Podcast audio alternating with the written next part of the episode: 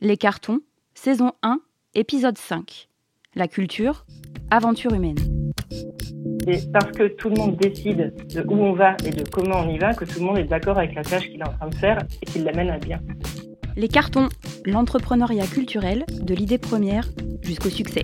Un entrepreneur, en fait, c'est quelqu'un qui décide de jouer avec des règles, des règles un peu communes, les règles de l'autre, c'est-à-dire euh, on sort justement de son endroit de fabrication, de son atelier, euh, de son studio. L'identité d'un projet, c'est très sexy d'appartenir à une identité euh, de groupe, mais travailler, ça l'est moins. Appartenir est différent de travailler pour le projet. Les cartons. Romain Barre. Combien de projets culturels intéressants, associatifs ou non, bien ficelés, bien montés, se sont retrouvés en échec à cause d'un problème de relations humaines, à cause d'une mauvaise organisation, ou plus grave, de mésententes profondes qui auraient pu être évitées? C'est l'histoire de combien de groupes de rock, par exemple, qui ont splitté simplement parce que tous les membres n'avaient pas forcément la même idée de la carrière à mener. Ce genre de divergence, en réalité, arrive plus souvent dans le travail quotidien que sur la scène, et qui n'a pas eu la surprise de constater un beau jour que des amis engagés dans le même projet pouvaient devenir peu à peu des collègues. Constater un tel changement, ça peut faire mal, mais pour gérer ce genre de situation, il existe des outils. Et à condition de bien comprendre ce qui se joue parfois dans une équipe, dans un projet, on peut passer sereinement de la question des relations humaines à la question des ressources humaines. C'est ce que nous allons voir ensemble aujourd'hui pour vous aider à sortir votre idée d'entreprise des cartons et en faire un succès. Je m'appelle Romain Barre et je suis très heureux de vous présenter cet épisode des cartons, la culture, aventure humaine. Chacun fait un sacrifice qui n'est pas à la même hauteur. On peut sacrifier euh, le temps passé avec euh, d'autres personnes, euh, avec sa famille, ses enfants. On peut sacrifier un emploi, on peut sacrifier du coup, comme je disais, un revenu. Et en fait, on ne sacrifie pas tous les mêmes choses.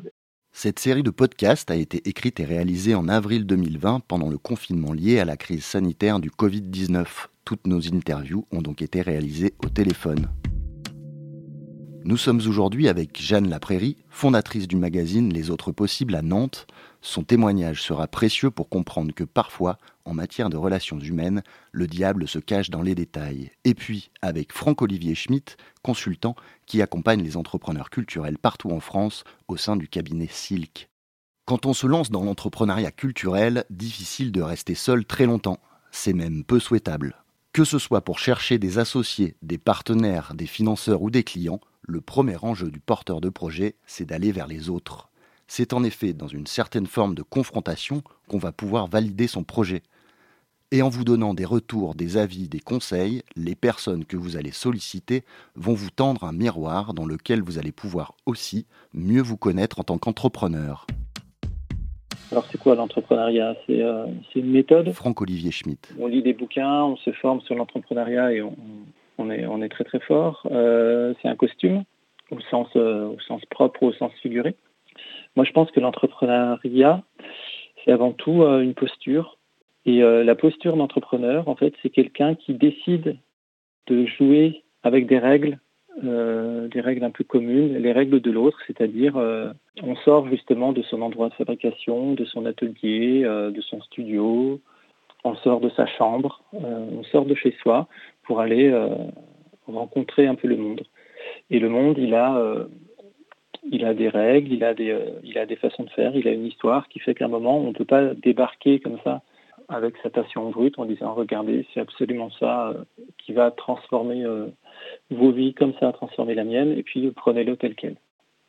Donc c'est très très bien de, de, suivre sa propre passion, son chemin intime, son, son énergie propre, ce qui est compliqué, c'est qu'on se retrouve avec quelqu'un d'autre autour de la table pour partager cette passion. Alors, soit quelqu'un avec qui on veut travailler, donc créer une équipe pour développer une passion, soit euh, le client en face de soi. Donc voilà, pour moi, une passion, c'est merveilleux, mais dès qu'on veut la, confronter, en fait, on rentre dans, un endroit, dans une posture différente. Et cette posture, pour moi, c'est ça l'entrepreneuriat. Ça permet euh, de créer euh, les conditions d'une petite activité ou pousser à l'extrême, ça permet aussi euh, des fois de, créer d'énormes sociétés, d'employer beaucoup de gens, de, monter des, des nouveaux pans d'une économie. Ça peut aller très très loin. La passion, le projet, bientôt le management, les ressources humaines et l'efficacité, Monter sa boîte ou son association, ou n'importe quel type de structure dans le secteur culturel, c'est assumer d'utiliser des mots qui sont forts, parfois connotés. On verra ça tout à l'heure. Mais puisqu'on parle de vocabulaire, de façon de parler, de communiquer, évoquons la communication interne avec Franck Olivier. En fait, le, principal écueil, c'est de ne pas se comprendre. La chose principale qu'il faut faire quand on travaille avec quelqu'un d'autre, quand on partage quelque chose avec quelqu'un d'autre, c'est d'apprendre à avoir un vocabulaire euh, partagé et commun. C'est-à-dire que quand on va travailler, euh, il faut qu'on soit d'accord sur les mêmes termes et sur la, euh, sur la compréhension de la compréhension du cadre. C'est vraiment absolument nécessaire de partager les mêmes choses. Qu'est-ce qu'on entend derrière objectif? Qu'est-ce qu'on entend derrière Voilà, il faut prendre tous les mots. Il faut être d'accord qu'on entend vraiment qu'on entend vraiment la même chose. Parce que sinon, si les, mots ne sont pas bien compris et partagés, en fait, chacun va les prendre un petit peu comme il veut, comme il peut, et en fait, on va, tout le monde va partir dans une direction un peu, euh, un peu différente. Euh, tout le monde a raison, parce qu'en fait, le mot chez lui, il, résonne de telle ou telle manière, il a telle ou telle couleur. En fait, si ça n'a pas été clarifié, en fait, on, va malgré tout partir dans des directions différentes. Il faut connaître aussi euh, les contraintes de l'autre. Il faut faire des réunions, assez souvent, mais des réunions très courtes. Il faut se passer des informations. ce qui est dangereux aussi, c'est d'avoir, de penser qu'en fait, euh, la personne est au courant parce qu'en fait, euh, on l'a évoqué à travers un mail ou alors euh, il a dû en entendre parler parce que, etc., etc. En fait, il faut se parler. Il faut soit écrire avec des mails avec accès de réception, soit il faut se dire les choses en face. Il ne faut pas avoir l'impression que l'autre est au courant que. Et puis, il y a un autre travers qu'on voit beaucoup avec tout ce qui est développement du numérique, c'est qu'on a l'habitude maintenant, en fait, d'entasser de ranger toutes nos données sur euh, du cloud, du Drive, de la Dropbox et tout ça. Et donc il y a des endroits en fait où tout, toute la vie d'une euh, d'une activité, d'une société, d'une association va se retrouver stockée. Et il y a une tendance qu'on voit depuis pas mal de pas mal d'années qui est de dire non mais en fait tout existe, tout est visible, mais par contre il faut aller là-bas, vous n'avez qu'à vous servir, c'est ok, c'est transparent. En fait, c'est pas transparent. Euh, parce qu'il faut faire la démarche, il faut prendre le temps pour aller chercher l'information. Et plus il y a de l'information, et en fait, plus elle est noyée au milieu de la masse d'informations. Ça veut dire qu'en fait, il faut vraiment partager ce qui est important, il faut le transmettre. Et donc, le, le mieux à faire, malgré tout, c'est de se voir. Les cartons, l'entrepreneuriat culturel, de l'idée première jusqu'au succès. Saison 1, épisode 5. La culture, aventure humaine. Romain Barre.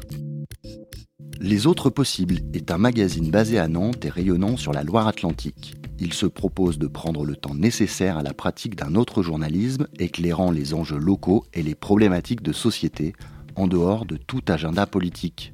C'est du journalisme de solution appuyé par un travail artistique et graphique très poussé. La structure est associative, elle a été créée par Jeanne Laprairie qui désormais coordonne l'équipe.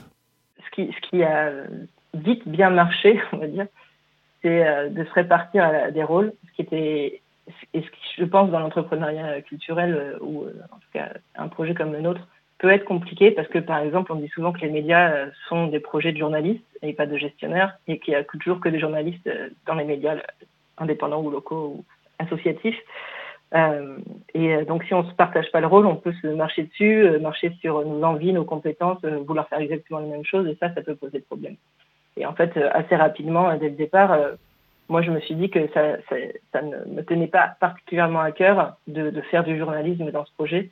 Et ça me tenait vraiment à cœur que, que quelqu'un puisse se concentrer, se consacrer à ça, trouver des sujets, etc.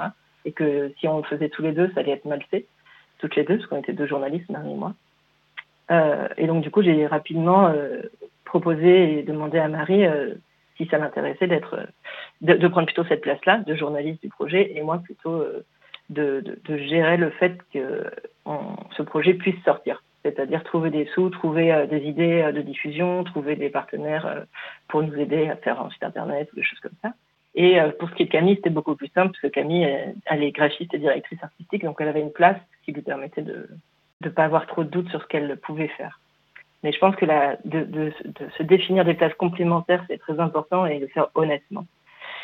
Euh, et ce qui s'est passé, euh, en tout cas moi, un des, dans cette période-là, là, qui était en, en 2015-2016, il y a eu un moment euh, un peu un avant et un après, c'est quand Marie m'a dit qu'elle ressentait un besoin de reconnaissance qu'elle n'avait pas parce que quand je parlais du projet, j'en parlais trop avec, bah, j'en parlais sans doute avec un peu de cœur et surtout sans doute en utilisant trop le mot le jeu, et je m'en rendais pas compte du tout.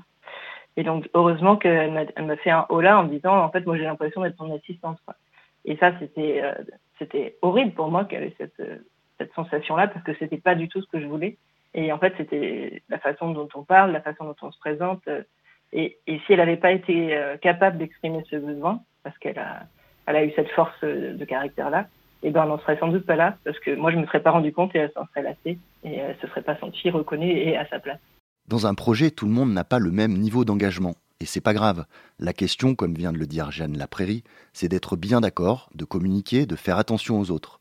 Et de se dire que finalement, l'engagement, Jeanne parle même de sacrifice, c'est une notion très personnelle. Chacun fait un sacrifice qui n'est pas à la même hauteur. On peut sacrifier euh, le temps passé avec euh, d'autres personnes, euh, avec son couple, avec famille, ses enfants. Euh, on peut sacrifier euh, un emploi, on peut sacrifier du coup, comme je disais, un revenu. Et en fait, on ne sacrifie pas tous les mêmes choses. Et par exemple, moi, là où j'en étais, euh, j'avais déjà sacrifié un super bon salaire et un CDI dans le journalisme. Donc, moi, j'étais, j'étais quand même grosso modo à un, point assez élevé de sacrifice. Je m'en fous de gagner peu. je, n'ai pas de prêt, j'ai pas ceci, etc. Donc, j'avais ma vision du, et, euh, et, je pouvais pas demander la même euh, aux personnes qui venaient euh, par curiosité ou par, envie rejoindre le projet. Par contre, il fallait demander de la clarté sur euh, nos possibilités et, et, nos capacités à sacrifier certaines choses, parce que ça ne peut pas se passer sans ça. monter un projet qui va peut-être ne pas rapporter de revenus à qui que ce soit pendant deux ans, c'est sacrifier des choses et il faut oser le faire. Et d'ailleurs, au tout début de l'aventure, il y avait une autre personne qui, euh, est vite partie. Euh, ça ça s'est pas très bien passé mais parce que elle, était ni claire avec elle-même ni claire avec les autres sur ce qu'elle était en capacité de sacrifier.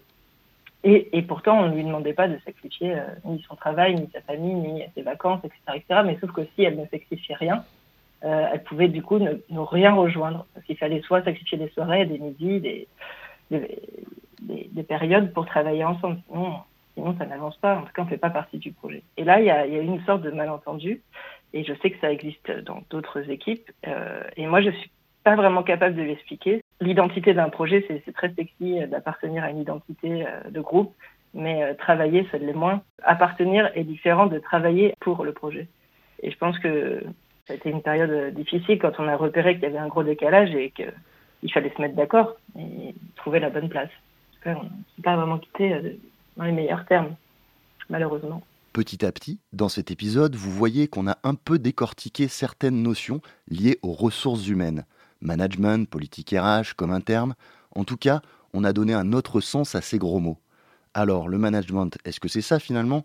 Trouver la bonne organisation pour mieux vivre et travailler ensemble Ressources humaines, justement, politique RH, ce genre de choses. Franck-Olivier Schmitt. Ça fait partie des mots euh, dont je parlais, des mots qui sont un petit peu euh, complexes à manier et qui peuvent être un petit peu inquiétants. Pour moi, c'est des, des, mots pleins de connotations qui, euh, qui peuvent souvent être un peu crispants.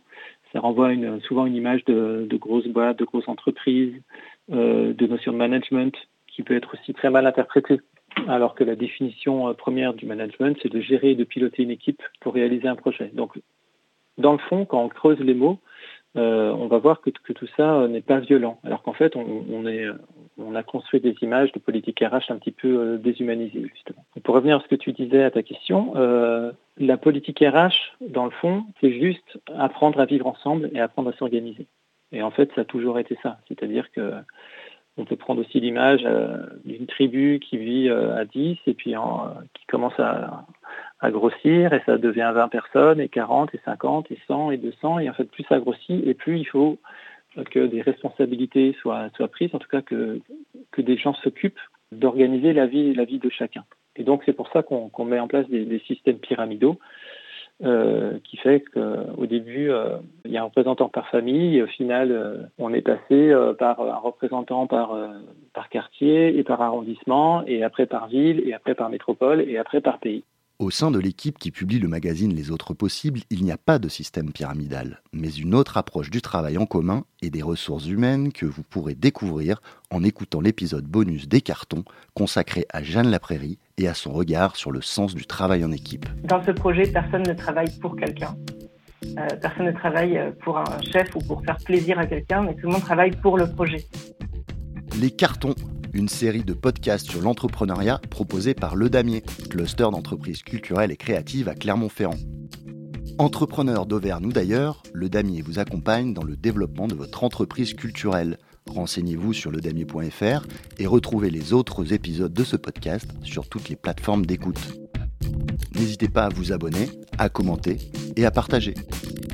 Les cartons, réalisés par Effusive.